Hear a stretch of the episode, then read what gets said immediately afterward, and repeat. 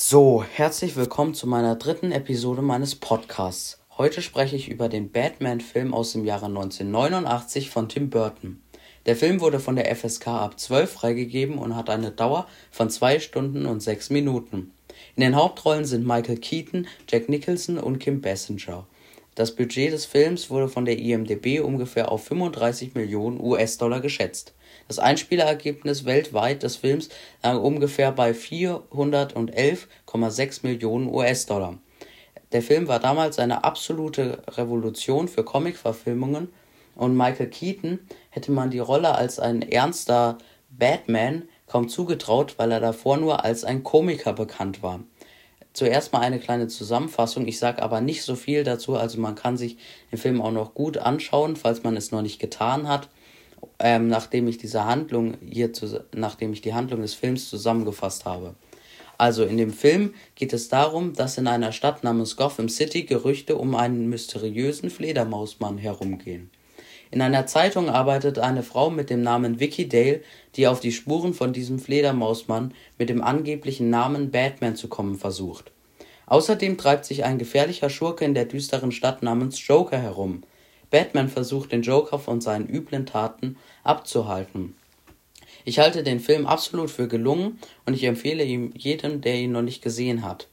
Ähm, vor allem die Performances von Michael Keaton, Kim Basinger und Jack Nicholson gefielen mir sehr gut. Ähm, Jack Nicholson, für den ist halt die Rolle als Joker wirklich wie gemacht, weil er ja besonders gut ähm, Bösewichte auch spielen kann. Ähm, und Kim Basinger gefiel mir auch sehr gut in der Rolle als Zeitungsbeamte. Und Michael Keaton als Batman alias Bruce Wayne gefiel mir auch sehr gut. Ähm, der Film war ja eine absolute Revolution, wie ich schon bereits erwähnt habe. Und deswegen gab es auch einige Fortsetzungen noch von diesem Film.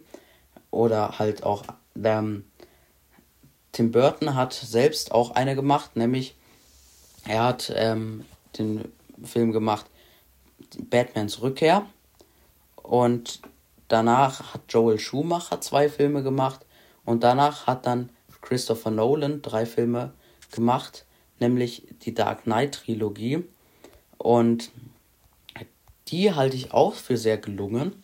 Darüber rede ich aber noch in meiner zweiten Episode ein wenig genauer. Äh, in meiner nächsten Episode ein wenig genauer.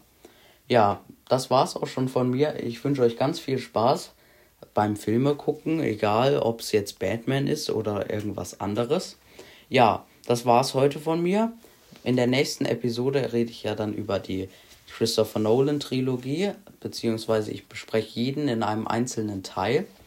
Und ja, ich freue mich schon und das war's auch heute von mir. Bis dahin, ciao.